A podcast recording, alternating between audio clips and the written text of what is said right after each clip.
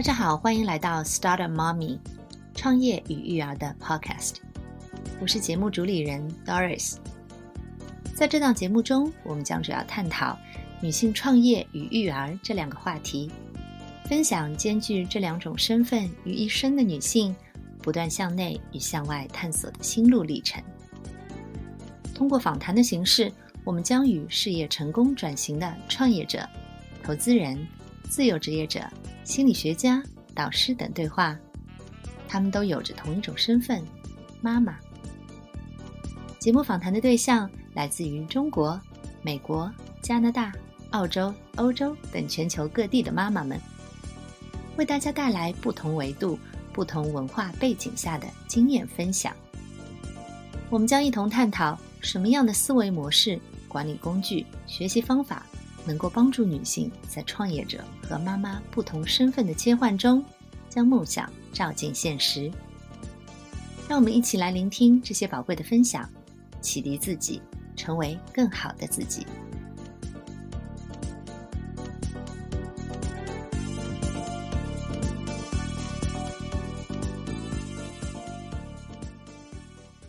今天非常有幸，我请到了一位生活在欧洲的创业妈妈，她的名字叫做 Annabella。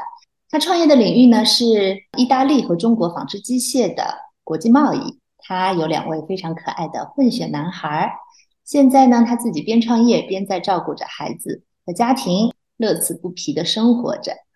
Hello，Annabella，很高兴今天哦来到我的 Podcast，也是也是今天我们还录像了。能够来聊一聊你对创业和育儿的一些心得体会，非常欢迎。谢谢 Doris 邀请我啊，呃，第一次听到 Doris 当时就是跟我说他有在做这个创业与育儿这个 Podcast，我感觉这个情怀很好，而且呢，呃，应该是。就她本身，其实 Doris 本身也是一个非常 inspiring 的妈妈。嗯，她因为她自己本身也是非常一位事业型的女性，然后呢，呃，现在也是有两个可爱的小宝贝。那我觉得我跟她之间呢，其实还是有很多链接点的。我相信她的这个访谈一定可以帮助到很多人。那我也希望今天呢，我的分享，呃，能够让 Doris 的粉丝，呃，能够听到我们在欧洲的一些生活的。另一种另一种生活吧，这样说。好的，其实我个人也是非常的好奇啊。我们是去年从上海搬到美国的，我自己经过了这一个历程，知道就搬家啊，搬到另外一个国度，文化和语言上的不同，其实是非常挑战的。你能不能分享一下，你们从上海搬到荷兰这一段适应的时间内，经历了什么样的变化？其实我先生，因为他本身是荷兰人嘛，他。在中国总共待了十年，那他其实就是在我们生完老大没多久，他就挺想回和回欧洲的。但当时呢，因为我是觉得，呃，在中国嘛，带孩子多方便啊，是吧？有家人帮忙，然后你也非常容易可以请到很好的帮手，所以就这个事呢，一直被我推推推。后来就是到了疫情之后呢，就刚好我们老大是准备要上小学的这个这个时候，那我就是觉得。如果要不就选择在国内继续受教育，就是要不就是我们全家搬到荷兰来。就当时这个决定蛮难的，因为我自己在上海有个公司，虽然很小，但是因为你自己一直在那里亲力亲为的创业，那就意味着你要线上办公等等各种。虽然前期我也做了各种准备，但是你真的要离开的时候，是一个比较难的决定。另外，我妈妈年纪有也也是有点大嘛，就是等于你要。你要呃离开中国搬到欧洲，那其实这不是一年两年的事，就有可能是一个比较长久的决定。那跟母亲原来我是住在一起，对吧？那就等于你要跟他分开了。最主要是这两个其实是比较，就是让我比较比较犹豫的点。但是呢。我们俩又同时觉得，就是在欧洲受教育，肯定对小朋友是，因为他比较松散型，然后是一种快乐型的教育。那我们俩对这一点都是，呃，都是认同的。就是我们觉得小朋友应该有这个机会，我们就应该让他在在荷兰受教育。而且我自己其实也比较喜欢这种不同文化的冲冲击的。那后来就是。我先生他也比较坚决，就那个时候他是啊，真的很想回来了。然后我自己考虑了一下，我说 OK，那我们也也来吧。其实这这这之间的这个心理是呃，也是酝酿了酝酿了一段时间。因为荷兰呢，我我很喜欢，但是荷兰的天气很不好，就是荷兰的冬天很长，然后而且它的太有太阳的日子很少。因为我在怀老二的时候，在这边待了三三个礼拜到四个礼拜，那个时候我觉得我都要快抑郁了，就是来了三四个礼拜没有见过太阳。所以我在在呃到荷兰之前，我给自己写了一个清单，到荷兰的好处，我列了一大堆，就把自己心就是在列完那个之后，把自己给说服了，我就应该到荷兰来，真有用。这个是我们就是离开荷兰之前的，就到了荷兰之后呢，那。就比较幸运的是，因为他本身是荷兰人，然后我们有一个很好的朋友，就是我们在荷兰之后呢，可以在他的家里面过渡。因为他人不在这嘛，就把房子让给我们住了，就一直住到我们自己有房子为止，所以非常非常感恩，让我们有一个非常虽然也是比较难的一个安顿，但是总归在这个安顿的路上，我们等于少了一个拦路虎，要不然的话，你就是你举家，因为你们也是一样的，你你举家搬过来，然后你有房子的各种的安排等等，其实很多东西都是在生活的细节上。那对我们很幸运，就是我们来了之后就直接住下，然后但说实话，就是我自己感觉，我们现在是到了这里有。两年两年零三个月了，就是我自己，我们感觉就是去年的，呃，圣诞节之前，我们住进了我们自己的新家。那个时候，我真的感觉我们在荷兰算是安顿下来了，就是有一年将近一年半多的时间，各种折腾，非常多的坎坎坷坷吧。我觉得可能每一个呃全家举迁到异异国他乡。我觉得每一个人可能都会经历的东西，比如说，如果你是带着小朋友，那你就肯定有各种，呃，文件，对吧？有各种，就是包括我自己，就是我自己也是三个月的签证来，然后马上要去换当地的身份啊，等等，也是。搞了搞了大概，而且荷兰的效率特别慢，大概搞了五六个月，就是呃正式的身份才下来。那之前还不能 travel，我们那我们就是作为搬迁，我觉得也可能是有点这个中国文化的血统在里面。我觉得 OK，我们到了这里，那我们就应该马上有自己的房子啊，然后就买房装修。最抑郁的就是这边的这个装修的过程，对我们对我们俩的冲击都很大。因为本身我们俩都在全职工作，非常忙。但是他这边的装修，还不是说你给你跟他签了合同，给了他钱，他就帮你把事办了，你还得自己不断的去催他，你自己人要到现场等等各种，特别浪费时间精力，中间又有各种折腾。再加上就是我们到了之后的不到一年，就是差不多一年左右的时间，我的那个老大当时摔了一跤，我们带他去游乐场玩，就在一个滑滑梯的第一个格子往上走的时候，他就不小心摔了一下，摔了一下，他的手就卡在了那个两个就是那个把手中间。然后，然后他又比较瘦，当时他的这个骨头就就断了，断了，所以当时我必须马上进急诊给他做手术。其实那个时候是我们当时过来比较难受的时候。就是当时，嗯，对，当时他生病的时候就觉得什么都不想要了，只想他跟平常一样，就是活蹦乱跳就行了。嗯，感觉在你们去荷兰的这一两年的时间里啊，发生了很多事情，光是说房子就装修了那么久。对，其实合同是签了三个月。哇，但是实际呢？实际是实际上快快一年，这就是欧洲速度，对吗？国内啊，在上海以前也是会发生这样的事情，只不过可能这个速度还是你催一催是有效的，对吧？催一催，这速度就上去了。但是，对，的确有听说，无论是在美国这边还是在欧洲这边，这催了可能也没用，因为当地的速度就是这样，你可能要。约一个约换一个东西装一个东西，可能都要等很久，是吧？对，要等，就是比如说我们，我我记得我们买那个床，我们是因为我们知道交货期大概要三到四个月，其中一张床我们是四月份买的，九月份送到的，结果他还缺了一个件，十月份来装的，装完了之后有 A 问题、B 问题、C 问题，然后我们的我们的厨房也是，我们厨房谈就谈了四五个月，每一次你去谈。要他要所有的东，我们有设计师的图纸，然后就是那个厨房要去跟他谈，每一次都要谈两个小时，从他全部帮你重新画一遍，然后报价，而且你约他的 appointment，你你今天约可能是三个礼拜之后，所以就谈就感觉谈了四个月，最后合同就是我们必须得拆开买，因为这边的电器去年有芯片的问题，我们就是要不然的话，如果要等电器，可能我们一年都等不到，所以我们就是。拆开了先买电器，然后我们再买再买了就是整个所有的就是组合式的橱柜，但是也是差不多就是我记得也是九十月份到，也是十月份来装，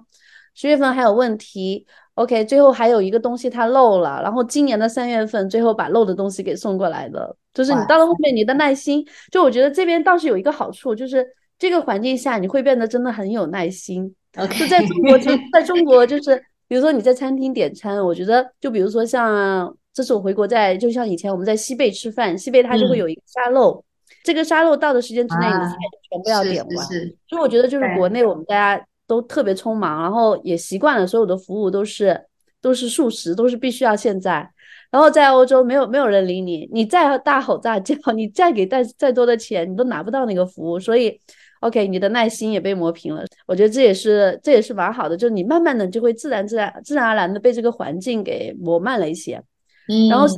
就像我们在，比如说我们在荷兰的话，因为它的官方语言是荷兰语，虽然就是荷兰它跟德国还不一样啊。如果你到德国会发现很多人都不太会说英文，这边大部分人都会说英文，但是呃，你的所有的官方的官方的信，然后你去小朋友上学开家长会，他可以给你转英文，但是跟说荷兰文是不一样的。然后我们家所有人基本都会说英文，但是他跟荷兰人他还是说荷兰文，所以你就觉得 OK。我我觉得我来了，OK，我还是要学荷兰语，所以这个学荷兰语其实也挺折腾，也挺浪费时间的。但但是你只有在这个环境，你才有这个机会，你去学这个新的东西。如果比如说，如果现在我一直在上海，可能我就说 OK，我只要会一个非常简单的，到了 A 一 A 二的水平就完全够了，我就不需要这么上心的去学。你到了这边，你就会觉得这不行，我还要跟别人说，我要。很流利的去去对话，然后我才能够在这边去像当地人一样去过当地的生活。所以我觉得这个确实也是，就是换了一个环境之后，带给你自己一个成长的机会。挑战很多，但是也的确成长了很多，是逼着成长的。对，OK。那之前你是在上海生活和创业的，现在呢去荷兰已经有几年的时间了。能不能聊一聊在欧洲啊，自己带着两个孩子，然后同时又创业，和在上海的时候的状况有什么不同吗？因为这个，我们之前就是在没有正式搬过来之前，我们就有过，呃，每年有有一两次，就是带着小朋友一起到荷兰来待两三个礼拜，或者最长的我们待过两个月有一次。那这中间就是我们是没有任何人帮忙的，我当时就都真的觉得要崩溃了，因为我老公跟我都有比较忙碌的工作嘛，然后我们俩只能轮着，有电话会议或者是有事，而且因为你来的时间很短，你我们也试过，就是把小朋友放到那个他叫 Kind of，那个就好多了，你要去你要但你要去接，你要去送，还有还有家务的事，对吧？那在在中国的话，呃，说实话，家里有人有人帮你的忙，所以你你的。上班的时间你还是可以全心放在工作上，家里回去之后你饭做好了，家务事弄好了，对吧？你就可以安安心心的跟小朋友有一点 quality time。然后你呃在荷兰如果没有人帮忙，首先呃你的像我们的公公婆婆他们也是荷兰文化，百分之百的荷兰文化，就是是不太像中国的文化，他不可能就是随时随地他。就到你家来啊，给你做这个做那个，或者帮你啊，那我们就跟他们有时候要去送孩子过去，那都是要也要跟他预约的，那也是有时候要看他的状态，对吧？并不是说每次他都会他都会说可以，嗯，呃，那就是因为知道这个情况，所以我们来搬到荷兰之前，我跟我老公说，我可以搬到荷兰，但是我有一个 condition，就是我的条件就是家里必须要有个住家阿姨帮忙，如果没有，我就不搬。就是我们搬到之前，他已经在去找各种的方案，就是什么样的情况，我们怎么样才能够有这样的一个方案，然后我们又负担得起，然后又真的可以有人帮忙。所以就是二一年的年初到呃二一年的五月份，他就找到了一个解决方案。所以当时我我们已经预约，就是已经把各种手续都办好了。我们我们有其中一第一个月就是是没有人帮忙，呃，然后从七月份开始，我们在家就有一个住家的 OPEL，。那他也帮到很多，但是第一个月呢，我也是在我们到到荷兰之前，我就预约了一个中国的住家阿姨，呃，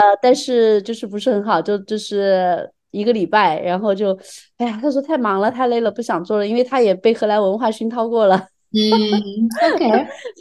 做了一个礼拜，她就说，她说她她不想做了，她说她老公觉得她太辛苦了，就是。对，然后但是我们，所以那那几个礼拜在，就是说我们能很明显感觉到，在家里没有人帮忙和在家有人帮忙，我们俩自己的压力状态都不一样。因为你家务事和就是就是就是每天四个人的三顿饭，对吧？洗衣服、各种打扫卫生，你家里想要维持一个基本的一个干净状态的下，你这个时间是必须要花进去的。虽然是非常简单而且重复的一些劳动工作，还有包括小朋友的各种的上学、接送，他们还小嘛，然后还有你要。带他们去参加各种这个就是体育活动，因为这边他们没有我们没有什么课外课，但是他们每周有有有游泳啊，有踢足球啊，有各种的体育活动，那都是需要人去接送的。所以就是比较幸运的是，我们有这样的一个解决方案。然后就我自己也能每每就是能每次感觉到，只要在家有人帮，我们俩的生就是状态会好一些。我在包括在工作上的投入度和这种专注度可以提高，包括就是也可以会。能够有一点时间花在自己身上，就自己会有时间哦，去锻炼一下身体啊，去读一会儿书啊，休息一下什么。但是在家里没有人帮忙的时候，就是这个就变成了一个很大的奢望了，因为你没有这个时间，连睡觉的时间都没有，你还你还哪有什么时间去去做个美容？对，嗯，我印象中你。你其实一直都是一个很敢拼敢冲的女生了，包括你说来到荷兰，你也有想象过这个画面是什么样的，甚至和你先生要谈好这个条件，对吧？什么样的条件下我们才可以搬来荷兰？那你在决定生完孩子，其实你在生完孩子后一直都有在创业，中间几乎没有停过，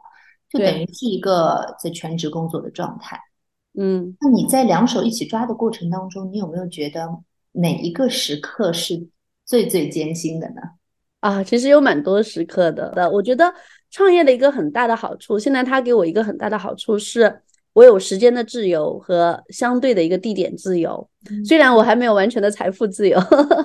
但是我已经觉得非常的感恩了。就是因为这种创业的，你自己在创业，所以你可以决定你自己在哪些时间段工作。然后你可以就是，虽然有很多时候其实也是被动决定的，因为作为一个作为一个创业者，其实你是完全没有休假的。我我觉得这个是相对的，就是我自己感觉我有一个时间的自由，但是反过来，你像跟我们旁边这种就是在外企高管他们，或者说我们旁边一些在在别的企业打就是外企工作的这些啊，他们呢就是 OK，一年有一年有两个礼拜、三个礼拜、四个礼拜的年假。那在年假期间，他可以完全放下手机，他就是真的不工作了。但是我做不到，我觉得我其实真的就是反过来又是全年无休的，这是创业的一个优点和缺点嘛。它是每个每件事情有两面的，所以这个是它两面性。但是反过来，时间的自由是我可以决定，比如说今天我要是家里有点事情，我可以决定，OK，我十点到十二点这段时间我不工作，我可以补在打我等下晚一点这样工作，这个是我可以自己决定的啊。从生完孩子之后呢，我觉得其实生活的变化真的蛮大的，因为你从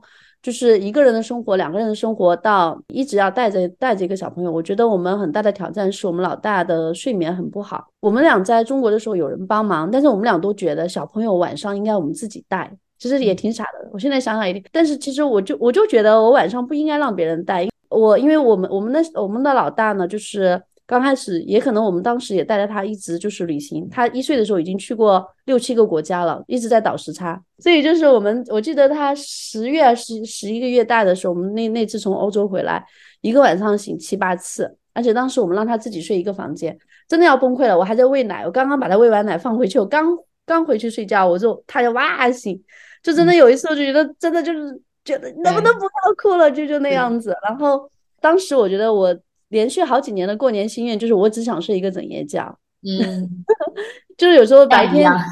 对你，白天你白天，因为你白天还要工作，我我也没有休产假。第一个是剖腹产的，呃，当时就是我记得我从产房出来，我同事就给我打电话了，问我一个工作的事。然后第二胎的话，我自己注意了一下，就是我每天控制我一个固定的时间工作，要不然人就受不了了。第二胎我是顺产，还恢复的好一点啊。作为妈妈的话，你你首先你的你的睡眠。和你普通的就是是不一样了。你已经我我反正我是如果很幸运的妈妈，她可能她的孩子能够连续睡整夜觉，那她就真的真的很幸运。但是我们就是老大睡眠不好，我们真的有好几年睡得不好。我觉得对我工作效率是没有影响，但没办法，你必须得照顾他，对吧？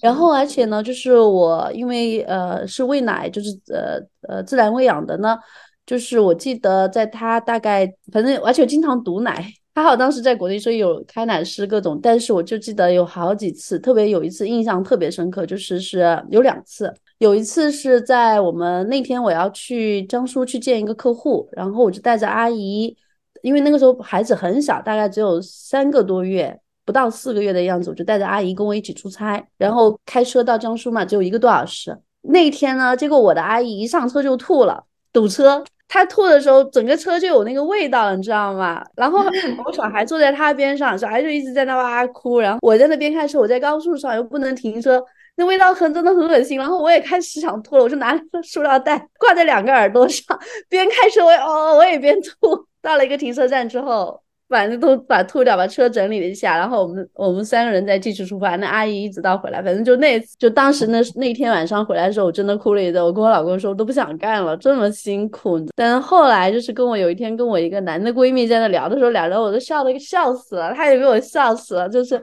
但但当时真的是觉得蛮苦的，就是当时那个点。然后还有一个就是还有一次我记得就是快圣诞节的有一天，可能第二天就圣诞节了，当时。也是一个晚上就堵奶，就喂完最后一次奶之后，就就肿得像石头一样，真的很痛，我就必须得一个晚上坐着了，因为太痛了，而且当时太晚了，叫不到开奶师。就是过来给你做调整了，然后好像晚上已经十一二点了，然后我订了早上就是七点多钟去浙江那个车火车票，而且是当时因为跟客户说好了是签合同的，就感觉我我就觉得我我不能够，反正就是我当时就觉得我我不能够跟他取消这个这个会议，我自己当时觉得，其实现在想想我应该可以取消的，但当时我就觉得我不能取消他的会议，因为我已经跟他约好了。一个晚上坐在床上，就是疼的，就是掉眼泪，因为那个堵奶的时候真的很痛很痛，而且两边都像石头一样硬，就是你走路都很痛。早上就随便扒了点东西，我妈说你今天这样就不要去算了。哎呀，我说不行，我已经约了。我说早上我跟他谈完马上就回来，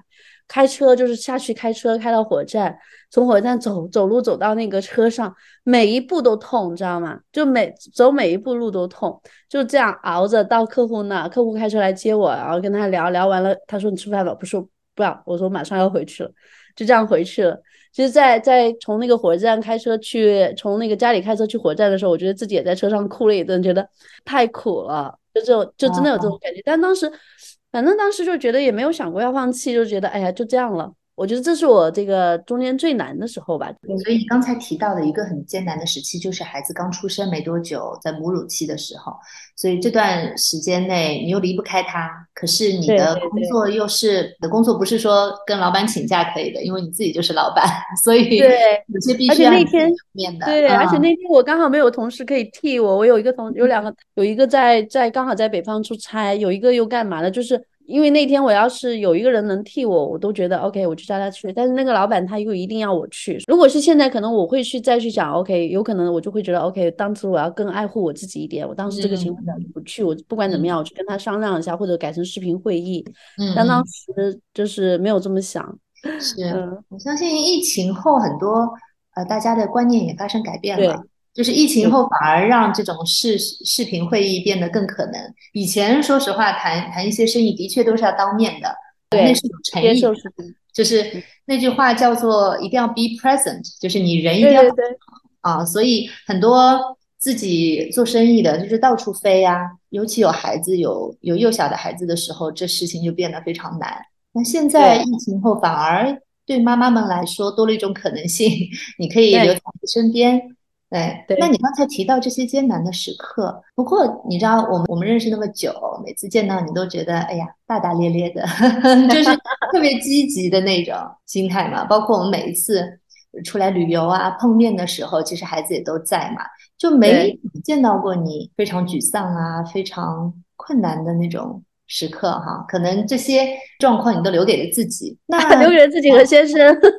对先生对也是。那你在遇到这些困境的时候，你是怎么样保持这种积极的心态？当然，你有提过，在很艰难的时候也也会很崩溃啊、哭啊，那是一种宣泄嘛。但是转过头来，你又怎么样调整回自己积极的状态的？能和我们分享一下？其实我我的性格还我自己觉得我的我的就是这要感谢我的父母啦。我觉得我的性格其实还是相对是比较直爽的，然后而且就是我不会让特别不开心的事在我心里面逗留太久，或者说有我觉得可能有时候也有点选择性的遗忘。就是另外一个我自己是感觉人生真的很短啊，就是其实幸福和快乐它是真的是一种能力，不光是一种状态，它真的是一种能力。同样的一件事情，我记得我很小的时候，我经常在抄那个呃名言警句啊。我记得我非常小的时候，就是当时有一个说你不能左右天气，但是你能左右你的心情，对吧？那就是因为旁边碰到的事情是真的不是我们能能够控制的，但是你自己的心情，你怎么样去度过这一天呢？我觉得这个是我们可以控制的。就像刚才我碰到，刚才我说我碰到那样的事，那可能就是当天。OK，这个事情发生了，那我可能会选择用大哭一顿的这种方式就把它宣泄掉了。那我哭完了，这个泪眼泪流完了，这件事情其实就算就差不多算过去了。那第二，呃，如果今天心情不好，那就早一点睡觉。然后，另外我觉得其实人生中这个美好的事情太多了，就是你没有必要呃在一个点。一个事情上太纠结，当然很重要的事情上，有些非常重要的人，非常重要的事，他肯定会让你在这上面就是难受和顿留的时间要很多。就像比如说我爸爸去世的时候，记得就是差不多我有一年左右的时间，真的我都觉得挺难过的。就是当时你就是，而且我会，人家不能跟我提到爸爸两个字，提到爸爸两个字，我觉得我就开始流眼泪了，就是跟人家说话，人家看到就啊莫名其妙，就是刚刚跟他说，刚刚跟我说一说，然后我就流眼泪了，然后。但是可能就对我来说，我是这样的性格，这样一种一种宣泄和发泄，我觉得就是也会有压力和焦虑，这是肯定的。就包括我们我们到这边，像这疫情对我们的影响非常大，怎么样让就是公司能够再维持下去，往下就是有更好的运转等等哈，其实有很多很多的挑战和困难。那我也为了调整我自己，我其实在我这个办公室的边上，我都我都贴着，就是说如果能够解决的事，你就不需要担心；如果不能解决的事，你担心也没用。有时候，如果我焦虑了，我自己也也看看这句话，提醒一下我自己。要不然的话，你会把很多时间就浪费在一种负面的情绪上，时间太短暂了，也不值得。哎，那你的这种性格有没有传递给你的孩子呢？这种心态啊，那你的孩子现在是什么样的性格？包括因为他们两个是男孩子嘛，我也有见到过他们，非常非常可爱，而且兄弟之间感情也很好，每次出来两个人可以一起玩。他们现在的这个状态是什么样的？你是怎么样培养他们俩之间的这个兄弟的感情的？他们俩，我们其实都是纯散养的，就说实话，真的是散养。然后我们老大的性格呢，相对就是比较敏感一些，他会有很多担心，就是比如说，如果我们说今天要去旅行，他就会提前一天把东西收好，然后他要提醒提醒，他很小，他现在才八岁，他五六岁的开始我就开始提醒妈妈，明天要这个不能迟到。A B C D，他已经给你想好了，就是他会有很多的担心和顾虑。那所以我们就是，我觉得这个可能是天生的哈，所以我们也在尽量的开导他。你有很多东西都有解决方案。然后我们老二呢，就是完全是 live at the moment，他就完全是就是只有这一刻，其他都其他都其他都不是问题，他就是完全的 完全的另外的个性吧。我觉得。嗯，两种个性有两种个性，他们的各种的优缺点。那我们就我们作为父母嘛，我们只能说就是首先去了解他的特性，了解他的天性是什么，就是然后在他天性的基础上，我们俩再去看一下能不能够就是去引导他，让他有一个更幸福和更快乐的生活，然后让他。更好的去发挥他自己的长处，呃，因为他们俩年龄相差不大，跟你们家跟你们家两只小朋友一样的，所以就这种情况下，他们兄弟感情真的很容易就是很好，因为他们天天在家里就是又打又杀的。我跟你说，真的是一天能够打一百回架，但是只要发生了任何一件事情，他们俩马上就是联手去跟那个，比如说如果还有另外一个孩子的话，他们俩马上就会联手去去跟另外一个孩子去去较真或怎么样的。呃，我觉得对这个应该是年龄，然后而且他们因为从小，我我们俩是这样，我们虽然有很多，因为我老公也需要，因为工作他也需要出差，那我呢，就是因为工作我也需要出差，但是我们俩都尽量把这个就是出差的时间，比如控制在一个礼拜之内，如果我们需要走开的话，那如果是我们要是去出去旅行的话，我们尽量都是带着一起。就是很小的时候，即使是我们的 business trip，比如说我那时候要去参加展会，那我老公就尽量我参加展会的时候，比如说他就那个时候休年假，然后他带着小朋友跟我一起去。那如果是比如说他去做 business trip，那我也是那个时候小朋友没上学嘛，我也就带着小朋友就跟他一起去。所以就我们这样可以有一些就是在一起的呃旅行。那我觉得其实如果到了外面的时候，小朋友两个小朋友一起，那他们其实。呃，一起经历了非常多的事情，还看了很多的东西。那其实这样自然而然的也培养了他们的感情，因为他们俩从小都没有分开过嘛。是，这点很棒。说到你先生啊，我觉得也是一定要好好聊聊他的。应该说，很多女性心目中男性形象的楷模啊。因为我每次出来开会啊，或者说出去旅游啊，的确，你先生和孩子都跟着我们一起。对。那能不能谈谈你先生在哪些方面给予你支持？因为我知道他是很会带孩子，带孩子很成熟。但他其实也是全职工作，工作上非常优秀。那他是怎么样和你去互相支持的？又如何去培养和孩子之间感情的？我觉得我很幸运，就是能遇见我的先生。他真的是一个对我来说，他是一个真的是一个非常好的老公，然后他也是一个非常好的爸爸。我吧，其实。其实还挺有自己的想法的，就是一般情况下，我是想要做什么，我就要做什么。他对我总的来说是真的是无条件的支持。比如说我在事业上也挺折腾的，A B C D 这么搞那么搞啊，他都会会去倾听。有时候其实只是他只是在那听，有时候他也不发表一些意见啊。有时候他说，有时候你怎么不发表意见？他说，其实我觉得你在说的过程中，你自己就找到了解决方法了。然后呢，在我真的需要，就他真的是一个很好的 listener，就这点对我来很重要。因为其实我的性格也挺外向的，巴拉巴拉特别能说。在我跟他沟通的过程中呢，他就会。真的，他很是一个非常好的 listener。那他不光对我，他其他人也是这样啊。他在听的过程中，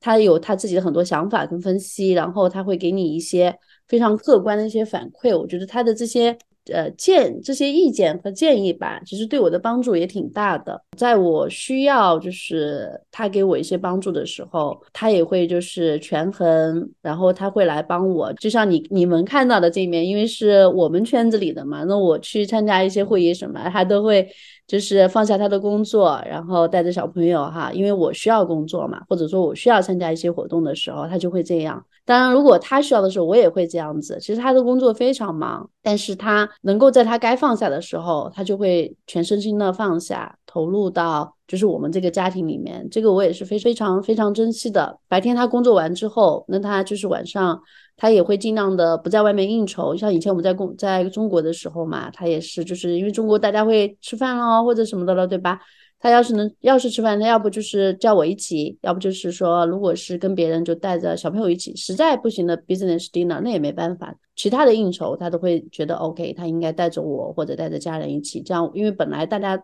工作都比较忙，在一起的时间不太不算多嘛。然后就是我刚才说的 business trip，如果是。我能够叫他参与的，或者他能让我参与的，我们都尽量就是陪伴。我们希望希望能够互相给互相最多的陪伴。那他其实这一点上给了我非常大的安全感。其实就这种安全感，是我一个就是不害怕一直往前冲的一个呃基石。你知道有他一直在后面等着你，保护你。然后呢，就是对小朋友呢，他我觉得他为什么是一个很好的爸爸，就是。比如说，我们从生下来哈，我就是我生下来，我们生下来第一个月，当然我们第一个月我们有月嫂帮忙哈。前面的两三个月，就是因为我我喂奶比较辛苦嘛，那就是换尿布啊什么的，全部都是他。只要他不出差，在家里全都是他。有时候他也不让我妈搞，他自己搞。周末他都是百分之百，除了他要加班要工作，剩下的时间都百分之百陪着我们。带孩子啊，或者弄什么？我们在中国的时候呢，小朋友不会说荷兰文，他跟小朋友说荷兰文，小朋友给他回复中文，他很无奈，但是就他也会很有耐心，然后用荷兰文去跟他们说，然后他们听得懂听不懂，他就想办法用中文回。所以他在生完我们孩子之后，他的中文在跟我妈还有跟小朋友的接触过程中，他也提高了很多。像我们到了荷兰之后呢，就是。比如说每天晚上不出差的时候，只要每天晚上我们大家在一起，他就会吃完饭，他就会想办法去陪小朋友玩。周末他就会觉得 OK，要因为我们本来有很多就是一些小朋友的一些活动嘛，比如说我们有中文学校啊，呃，足球俱乐部啊什么，那他就会要去送他们、接他们，都默认，反正我默认就是他了，就默认就是他接他送了。他不想他不能接不能送的时候，然后再是我上。所以我们旁边中文学校妈妈说，上次我说，哎呀，我说是啊，这周我说这要接接送。他说：“你什么时候接过送过？每次看到都是你老公。我知道也是。然后这个周末，你像我们那个，呃，那他就会想办法去安排一些活动了，就是呃，我们去外面去公园玩了，去 park，去 lake，去跟别人我们各种活动嘛。那我们可能。”就是这个，我们都会互相一起去安排一些东西。就是他在家里，就是一直、直一直 present，就是一直在，就真的是非常好的一个，就是这种是一个很好的支持。然后在事业上，就是像我刚才说的，我。呃，他算是会非常尊重我的意见了，考虑到我的感受，然后只要是我我想要去做的，或者是我不想要做的，他都会就是无条件的支持我。所以我觉得这一点真的很好。刚才聊到了你先生给予你的支持啊，我相信没有他的支持，其实作为一个女性要顾着创业，对吧？又要顾着孩子，其实会更加艰难。提到这个养育孩子的部分，现在你在欧洲，你觉得欧洲的这个教育体制是如何的？他给你们的压力大吗？给孩子的这个学业的压力大不大？和我们分享一下。我们在这个国内上小学的，呃，上幼儿园，因为我们老大是国内一直上完幼儿园出来的嘛，嗯，然后上幼儿园的时候呢，我们其实到了最后的一学年，因为马上要就是他们叫幼升小嘛，幼升小呢，你知道在上海，我们老师其实也是非常负责任的，那就是为了幼升小要做准备，所以当时就是说让所有的小朋友呢就要开始就是一个是。像汉字要学一百个汉字，对吧？然后你的英语要怎么样？然后你的数学要怎么样？那其实就是当时因为在中国嘛，那可能就是跟学校的老师的沟通和在班上的，你像微信群里面各种的作业去交，也也会有作业啊，那都是我为主。那我就发现我觉得压力就挺大的了。其实当时还就是老二是刚刚上幼儿园，只是玩，那他还没事，老大。当时就每天晚上要给他搞一个小时，我就觉得我都快吃不消了。就是关键是他是这样的，就是二十分钟的事情，他能给你搞成一个小时、一个半小时，就是这就这就变成了就是国内这个很多那个笑话段子了。就是 你妈妈在搞的过程中，你心脏病也要出来了，你高血压 高血压也要出来了，因为你在后面跟追嘛。比如说我们当时要老师要求就是要复述这个小朋友的这个当天的作业，那就是他当天学了什么，你叫他今天学的什么歌，我得帮他抄一遍，因为他不会。字，然后今天学的什么字？我天呐，我我不教你又不行啊！你你首先人家老师是很认真，对你很认真、很负责的态度，你不教你觉得不好意思。再加上班上的这些妈妈一个个 A B C D E 都在打勾，A 教了，B 教了，C 教了，你你好意思天天不教吗？对吧？所以你你再散养你也得教。所以呢，就是这个我还在想，这到读了小学、初中，要是还这样，那怎么办呢？所以这也是其实我就是我老公说必须得到荷兰，我也同意的一个很重要的原因。我说好。是吧？到了荷兰之后呢，我的压力呢就变成了负，变成了负数了。是吗？没有没有家庭作业吗？不需要？没有没有没有任何家庭。就是我们来了之后呢，呃，首先就是跟老师所有的沟通变成我我老公去了，因为都是荷兰文嘛，那自然而然的他得上啊，对吧？所以我就不需要不需要安排任何事情。他说今天老师今天，比如说像明天要开家长会，他说明天开十分钟家长会，我说 OK，我跟你一起去。就他安排呗，他他定时间，我跟着他走了，就所有以他为主了。然后然后呢，就是还有一个就是这边呢，他是快乐教学，他们一直到像今年我老二老大是八岁，在这边算是五年级，就是他这边是四岁开始上一年级，所以他的教教体稍微有点不一样。那他他现在上五年级，老师从呃三年级开始就是让你会学习字母和开始握笔写字。也其实也就是我们国内的小学，就是，所以我们在我们在中国读完了这个幼儿园回来之后，到了这里数学算好的不得了的了，在班上算算数学优等生。现在就在班上还给了他那种 level work，就是就他是得去补课的，就是他得去上额外的课，要不然对他来说太简单了。就是我们这两年是两个人是什么作业都没有的，今年开始就是从去年老师已经打了一年的这个预防针。说从呃 group five 就是从那个五年级开始就要开始给他们布置少量的家庭作业，到现在就是已经开学两周三周了，我还没没看到什么家庭作业呢。当然，就小朋友已经说这个礼拜我开始有家庭作，这今年我开始有家庭作业了。当然呢，就是反正就是学校里面也没有任何没有任何补课，没有任何就是去上各种的压力，因为在国内就是当时也是觉得就是小朋友得学点什么，因为你每个每个小朋友都在学，对吧？学个上画画课啊。学个什么跆拳道啊，你都得学，因为大家都学了嘛。我还算学的少的，我就学了两个。我看我们旁边那个那家长，我天呐，从星期一安排到星期天全满。来了之后呢，我们也什么都没上。但是呢，我老大当时比较喜欢画画，所以就给他延续了那个线上的画画课。然后呢，到了这之后，我一想不行啊，这得学中文啊，对吧？你要不然到了这里。因为他们来了两个月之后，两个人互相之间就不说，就开始不说中文了，开始说荷兰文了。我说不行不行，你们俩得学中文呢，得说中文啊，不说不说，就两个人就我是，就是我这个还比较坚持，我就坚持只跟他说说中文，要不然他中文就不会说了。所以我也我也就是也也不能说虎妈吧，我就觉得 OK，你必须得学中文，怎么办呢？我就每天给他布置个二十分钟的作业，就让他稍微的学学一个中文字啦，就是稍微就学一点小东西的。哇，这他们俩已经叫死了。第一年他们还不知道说什么，从去年开始，我老我老大就说了，妈妈。我们班所有的同学没有一个人回家有家庭作业，只有我有家庭作业。为什么？然后我老二也开始，也今年也开始来反抗了。所有人，所有的荷兰小朋友都没有家庭作业，你凭什么给我每天要给我安排家庭作业？跟你讲，这个实施力度可难了。最后反正也得全家写。那个齐心协力啊！我说就这么一点，你必须得做，不管怎么样。我说这跟中中国小朋友比，已经什么都不是了。你家人们得一天到晚写到晚上十点十一点了，但他们大部分时间都在玩。其实我觉得在这边呢，有时可能也太也就真的很松，但是可能也太松了，但也没办法。当然最重要的是要，就他要有个长项要发挥出来。我觉得现在呢。就是我们小朋友说白了也不是天才，是非常普通的一个非常普通的两个小孩。我们俩对他们的期望只能说就是说，我们也是。其实小朋友就像我刚才提到过，我老大就是手摔的那一次，就觉得什么都不想要了，你只想要他健康快乐。嗯，其实到了最后就是这样。那我跟我先生说哈，就是我们两个小朋友就是最重要的，首先他是要健康，包括的是身体健康和心理健康，就这两个要健康，然后他快快乐乐的成长。第三个就是，如果他能够有一技之长，他一技绝成，那就可以了。就现在我们还在找他的这一技，两个小朋友在找他这一技，就其他无所谓，就只要他有一技，一技绝成就可以了。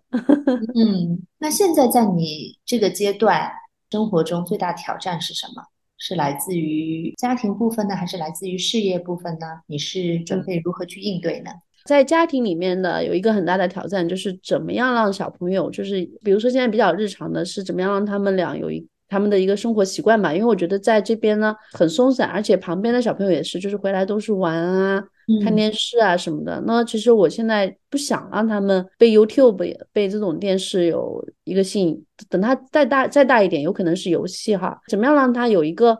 非常好的一个自主的习惯，比如说能够让他爱上阅读，不要就是把他所有的时间浪费在就我们是觉得现在我自己在看我小时候也浪费了很多时间，有些时间是浪费的好的，有些时间现在觉得哎那个时候我要是多干些这些那该多好啊！就是我我我们希望他能够享受他的童年，这是必须的，就他得玩，必须得玩。他我们家门前就有足球场，他们天天都去踢球。但是我觉得就是他回来之后，那我觉得 OK，你回来之后能不能够就是。呃，有一点自己的兴趣爱好，事业里面呢，确实也有比较大的挑战呢。其实这也是，就像我说的，现在我呢，就是公司还在还在上海嘛，我自己在线上。就当时走的时候，就是我有这个顾虑。现在呢，就是公司在正常运转，但是疫情对我们的影响非常大。我在这个工作里面，其实有也有很大的压力，在就是在里面去寻找一些新的项目啊，新的方向啊。这个呢，就是是事事业里面的一些一些面临到的一些挑战吧。好，那你对我们呃今天收听我们这个节目的听众